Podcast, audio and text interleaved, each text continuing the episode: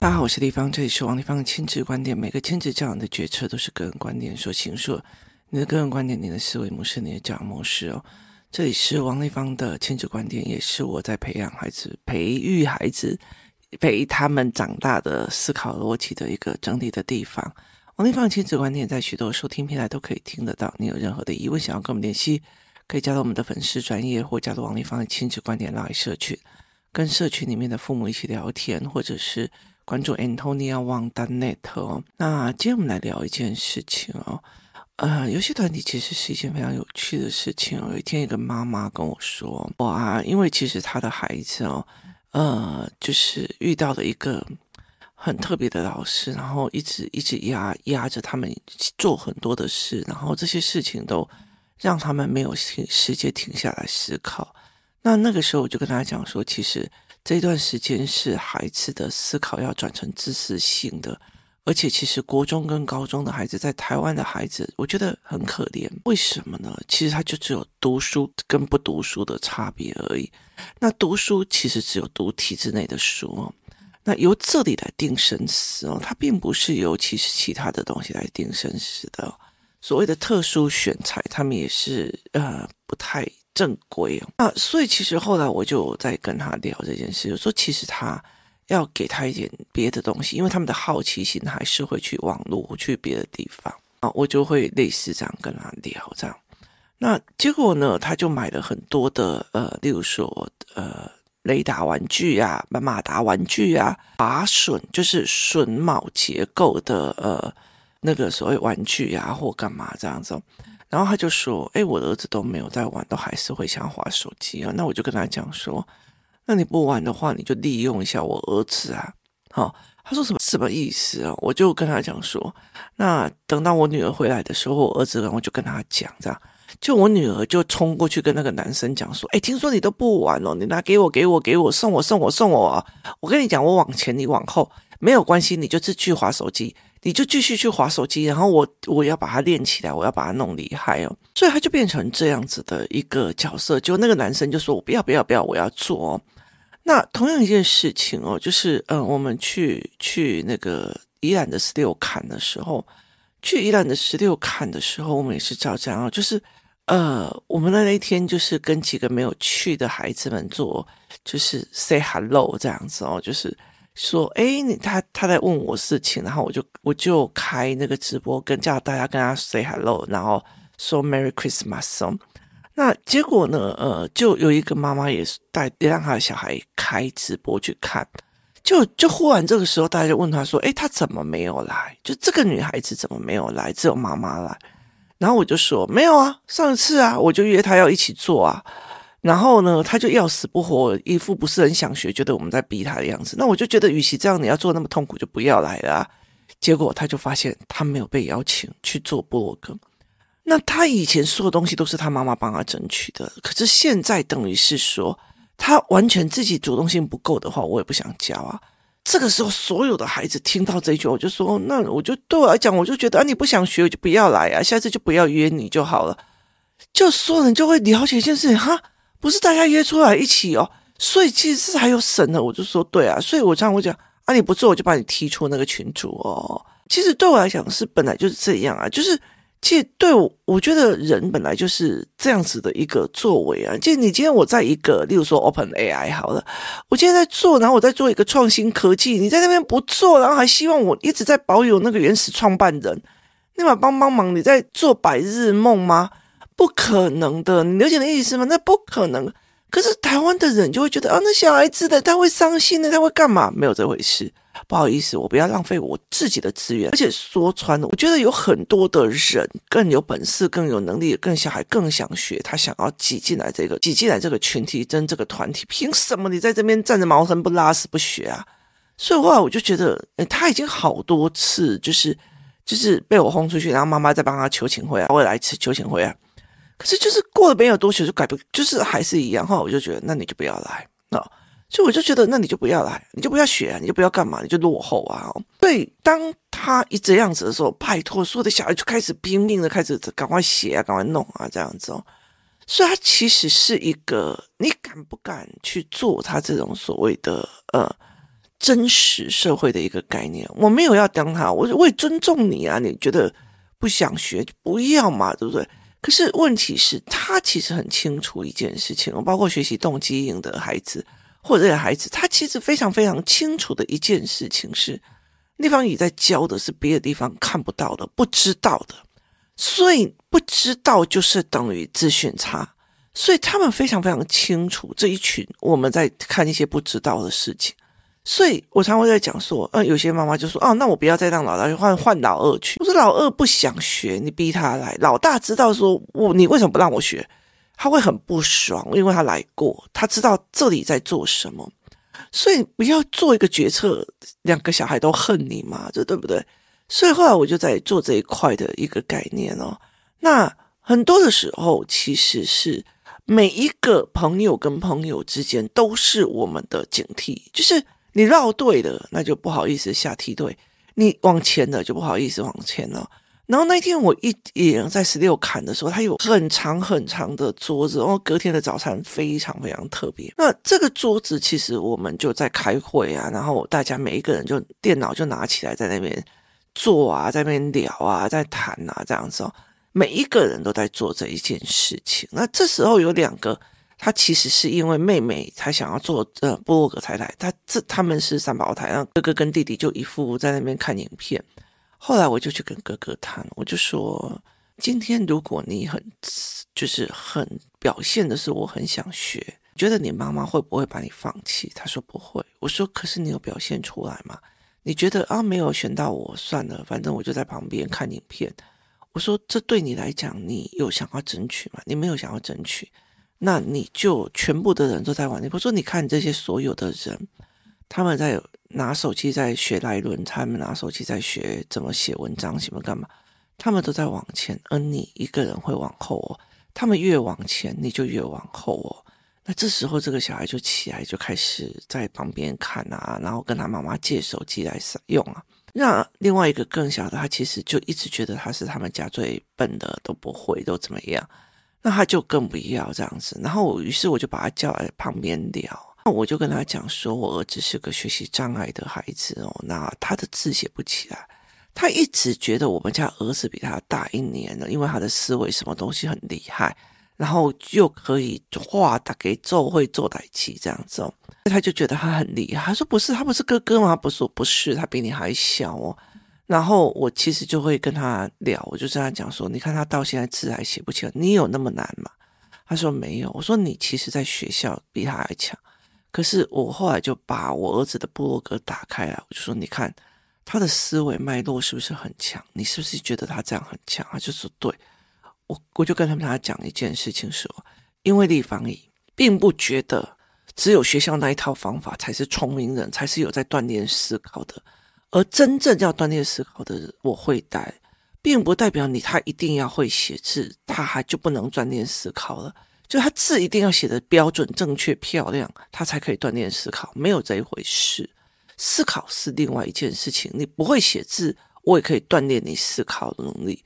所以后来其实他在看他的表格，他刚刚我说，你看哦，你们这个是一个非常好的年代，为什么？因为你可以用语音输入，你们可以写导图。你们可以学很多的商业逻辑，并不一定要学学校的那一套。那在很多的概念里，你今天就算考试考得很好，你不会商业逻辑，不会思维，其实你说穿的就是一个死薪水，甚至你搞不好，因为误信了朋友，不会选朋友，而把你自己的人生全部都一起毁掉了，也有可能。所以我说，并没有一定要这样。我说。我就跟他在聊这件事情哦，然后于是他开始翻阅了我的儿子的一些作品或一些东西，他忽然理解了一件事情，我就跟他讲说，别的学校的老师或所有的学校老师只会用学校里面的内容在考你，那些你不懂了，那你就不懂，你就是笨，你的人生就是毁的。可是地方也有别的方法可以教阿福，教我儿子，教很多人，教谁？来一起做这一件事情，然后用不同的方式锻炼他们的思维模式跟思维模组。如果你今天表现的出来一副就是脑子，我就是不想学，你觉得我还会教你吗？那你就错过了这个机会。你接下来要去找一个会教你的老师，是不一定有可能的哦。啊，我就说你自己想清楚，就是地方也并不会觉得以你学校的成绩来决定你这个人是聪明还是笨的，因为我在我认为每个孩子都是聪明的，他们会避扛避贵都嘛是聪明的啦，笨的都是那种就是就是就是老你叫我做什么我就做，你不要再叫我做做事，就是就是就是看起来是乖的，但是他没有任何的思维性哦，不是笨啊，就是乖到没有办法动脑。那这些皮的都是很会动脑、思维性很强的。那于是他听完了以后，他二话不说，他是第一个交呃教案跟交作业的，非常认真的把教案给写完这样子。然后我就他写完，他一个很大一个原因叫做他不会，他不会把一件事情形容出来哦。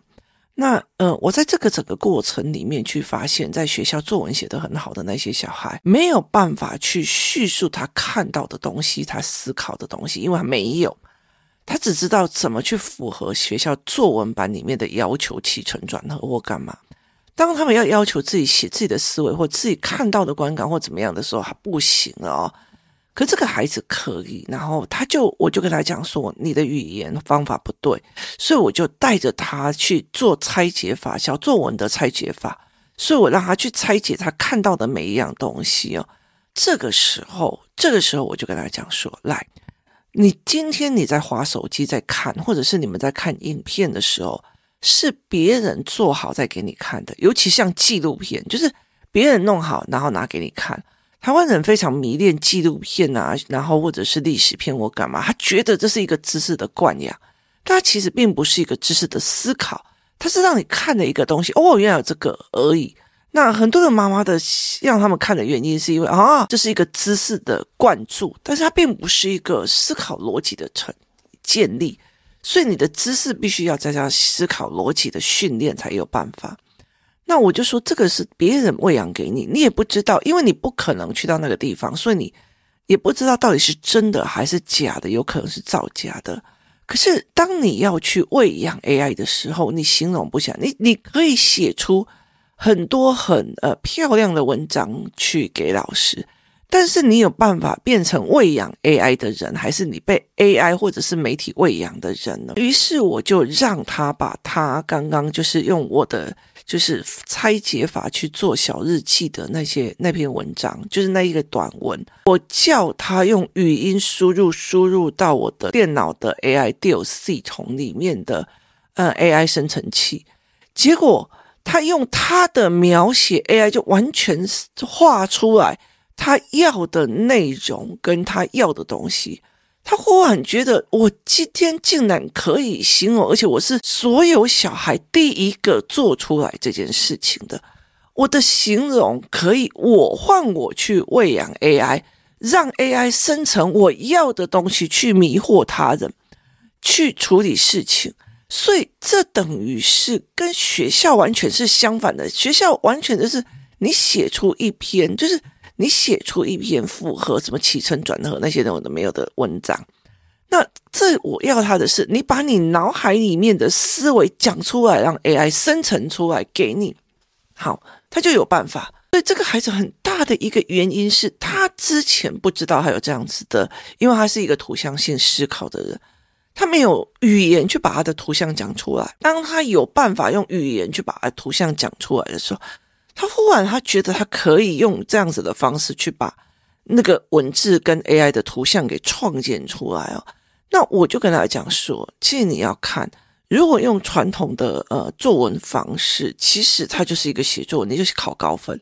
可是未来 AI 要的人，或者是喂养他的人，或者是去主导 AI 而不是被 AI 设计的人的时候的要件是不一样。所以他们其实所有的孩子就跟着我去看。AI 怎么去把它生成或怎么样这样子哦，所以我们就会开始来聊这一块哦，包括说呃我们的 blog、我们的部落格哦，像我们会去引导，原来要用什么样的指令干嘛有的没有 AI 才会生成什么样的状况，所以我们就是到处去玩现在的各种的 AI 的软体哦。那有些东西他立刻讲哦，这个什么又发明了多多少干嘛什么什么。然后，例如说什么两个斯坦福的女孩子，华裔的，然后呃，创建了一个所谓的皮卡系统哦。那可是其实我也很清楚一讲，皮卡系统看起来，然后让他的股票大飞，然后那个女生的爸爸也是中国一个非常有名的企业家，所以其实等于是妈妈是个呃科技人才，爸爸是一个企业的创业家，他们的小孩就是会斯坦福辍学直接去做创业，为什么？因为对他们来讲，创业很重要。那他的成名导致他爸爸的公司的股份也高的飙涨，你知道吗？哈，所以他们是用这样子的一个思维在建立他的下一代的。然后，但是我们其实也很清楚一件事情，他创立的这个公司所做出来的 AI 系统的绘画系统或呃这个东西，其实相对的有好几家在做。所以，其实像我们这样传统的产业，一个产业里面，就是说我我我今天卖这个产品，那是不是你还可以卖很久？例如说，呃，底片商他花了那么多的厂房，然后卖了那么多的东西，那他是不是还可以？长久，它可以做一百年吗？不可能，因为底片上已经被取代了。很多的东西，它轻变成一个轻资产，它一边呢，你要随时的知道的，呃，就是世界已经在转变，世界已经在转变。所以你看，这个女孩子用 AI 去创造了这一个公司，然后把她的市值飙到很高。接下来她怎么去面对？因为她是开放嘛，怎么面对这一些？她要一直创新，一直创新，一直去看到人的需求。一直去看到别人的需求，像有一个男生，他创造了一个所谓的英文的财商学习系统，他的一个概念是在于是说，诶，对，好像大学生都想要学财商哦，那为什么没有像那个多邻国一样有一个所谓的呃财商学习系统？所以他就去找有谁会用 App，有谁会用干嘛，然后去创立的一个公司。意意思就是说，他看到的是他自己的爽嘛？不是。他看到的是他人的需求，他人的想法，他帮他人解决问题哦，这才是一个重点哦。在在台湾一直觉得我们要小孩做自己呀，为什么要管别人？不是哦，因为其实你当你越做自己，到最后你就越没自己，到最后你就没有办法去创造任何一个东西，因为你要看 TA 的状况啊，这才是一个最重要的一个思维。所以后来我就跟他们在讲说，你看哦，他们就是很有趣哦。不想做的就去看、哦！你不想做，我做，我冲了。好，那呃，他们没有在比谁厉害，但是他们在比我对比，我会学，我又学这个，我会学那个。例如说，佳佳做了一个 AI 生成的，然后我的两个小孩会马上用那个 l i e 去问他说：“不好意思，佳佳，请问一下，你怎么生成这些东西？你怎么做的？你怎么学会的？”他们就会一直去请教，然后呃，佳佳就会教他们。用这种方式一直学，一直学，他们是一种集体在学的一个模式哦。所以，其实在这整个过程里面哦，其实我在看很多这群小孩的 blog，就会了解一件事情哦，就蛮恐怖的，就是等于是学校其实跟他自己的心灵是脱钩的，就是在学校的一些孩子作文什么东西都写得很好，可是问题是。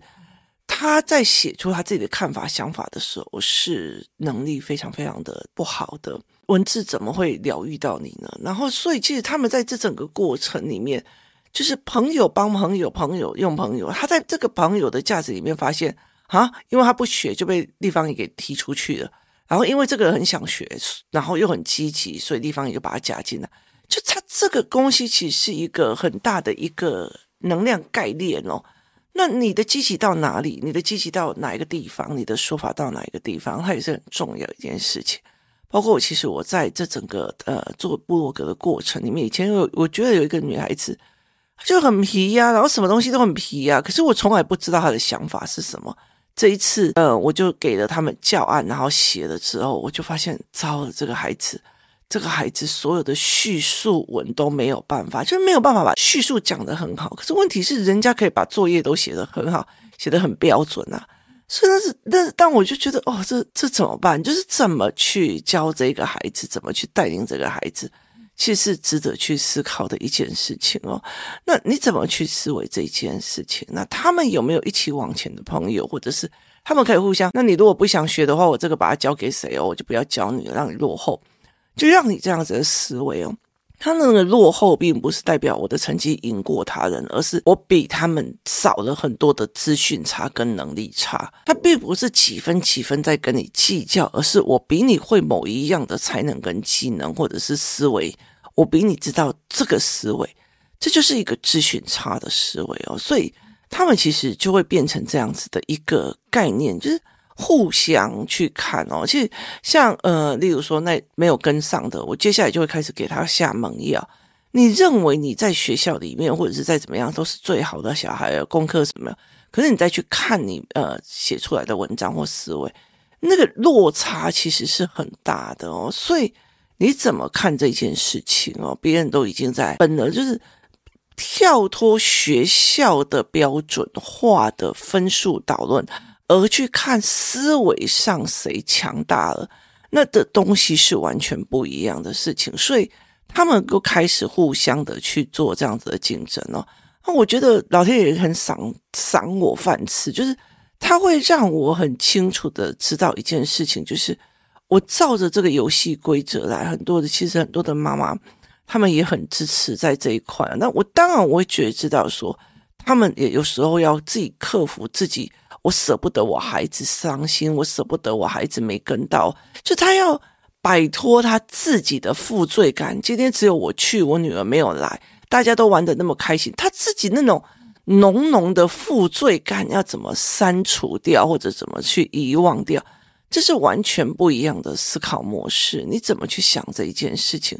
怎么去思维这件事情？而朋友跟朋友之间，当我今天今天今天说一句比较直的，如果我们他们今天要成立一个公司，然后去做某一个事业，你从头到尾你这个也不会，那个也不会，然后就是你不约我，你白挤我，你把帮帮嘛。所以其实这不是这样子。所以在人际关系里面，或者是权力结构里面，它并不是一个放诸四海皆标准的一个。你不可能放着你的孩子来这里什么都不做，然后因为。然后打给个勾加一，然后每一个人都在往前冲的，所以我就说这一点没有这一回事哦。所以其实逻辑把游戏规则讲清楚。像我其实就跟一个孩子讲说，你知道你为什么还没有加入群组吗？因为你每次都说你要拍照，可是作品都没有出来，但是你就一直在滑别的手机。对大人来讲，对我们像由我来讲，你的眼睛在看的是修图，还是在看那种影片？那个眼神跟嘴角不会骗人的，你了解的意思吗？就其实真的教小孩看，他们也会看懂，说那个才不是在做事的脸哦。所以那个是完全不一样的思考模式。那如果我今天一天到晚带你出去玩，然后你爸爸会觉得啊，为什么一天到晚都王丽芳跟他们，他你都要跟王丽芳出去玩？跟后来我就觉得，哎，我们在做部落格，结果你一天到晚就拿着那个手机到处去划手机，并不是在做部落格。你用我的借口去做这些，那我当然不愿意啊。所以对我来讲，我觉得当你没有去处理掉这一块的时候，我并不会轻易的让你进入了我们这一群。当然，你就会比别人落后啊。每人每个人生成了十张、二十张的部落格的时候，那你还在做什么？你还在后面的一个感觉跟后面的一个思维哦。所以这才是一个概念哦。其实你看到，你其实可以看到这个人的积极性，然后他导致了他什么样的状况。这一个人的什么性格，他导致了他什么状况？他非常非常在自由游戏团体里面，或者是一起成长的团体里面，你可以看到人的性格决定了他的命运，决定了他的人生，决定了他接下来的人格发展，或者是他的孩子的发展哦。所以，其实，在我们在有一某一些事情的时候，我们就说这个爸爸妈妈不行，他没有办法撑这个孩子。所以这个孩子会一直斗退路，在这个环境里面，对他并不是一件好事。也让我进入的这么难搞的，必须要在老呃父母跟小孩选一个，这就是一个非常重要的一个思考模式哦。所以他们其实在一起互动，一起干嘛？而且他们其实。蛮有趣的，在一些人面前就装疯卖傻，然后等到我就说，哎，部落格拿出来讨论哦，啪啪啪啪啪，每一个人电脑开始，这手机开始啪啪啪，就自己进入了所谓的所谓的学习模式跟所谓的思考模式哦，非常非常的有趣哦，这是一个非常有趣的一个思维模组。那你怎么去看这件事情啊？对我来讲，我就觉得说，这是一个你要怎么积极性的去运作的一个概念。那你怎么去？看这一个角色的一个概念，那才是一个非常重要的哦。对我来讲，朋友跟朋友之间哦，其实很大的一个部分，成游戏团体很大的一个部分是，你到底把孩子当成的游戏团体是什么？有些人把游戏团体当成的是，那就一起玩啊，啊就一起纠课啊。可是我已经把它进入了到这个，就是你希望就是它像一个新创产业一样，就是大家一起。搞一样事情出来，do something，而这些 something 的时候是以能力来决定你可不可以在这里，你不能拖垮整个团队啊，你不可以你的懒拖垮整个团队啊，这个东西就是不行的哦。所以必须要是这样子去往前思维、往前看，这样子才可以所有人一起好起来，一起往前哦。你才有办法把那些就是已经快要被人家拉下去的孩子在一起拉上，因为他想要去另外一个境界。这才是一个游戏团体最重要。我觉得我自己在想的一个思维，所以后来到最后他他们才会变成像这样子的一个逻辑跟思维。所以你的游戏团体可以撑到哪时候，也有到哪时候。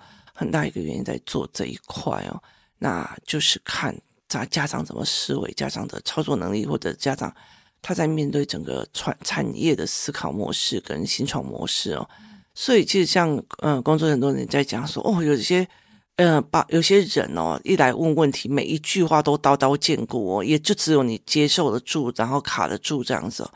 我说没有啊，因为其实他是在产业界出来的人，他很知道。社会的现实，那你其实就我也是产业界出来的人，其实我们会知道他希望孩子变成什么样子，我也很希望小孩子变成那个样子，就是是真的有能力、有协调能力，然后有思考能力、愿意解决问题的人，这才是一个最重要的。而最重要是，当现在他们其实就是一个呃群体很重要的一个年纪，所以在这个在这个地方的时候，当群体变，我们被信被带成是。一个更厉害的团体的时候，他们就可以用这个团体一起往上。那如果不行，就一起往下。谢谢大家收听，我们明天见。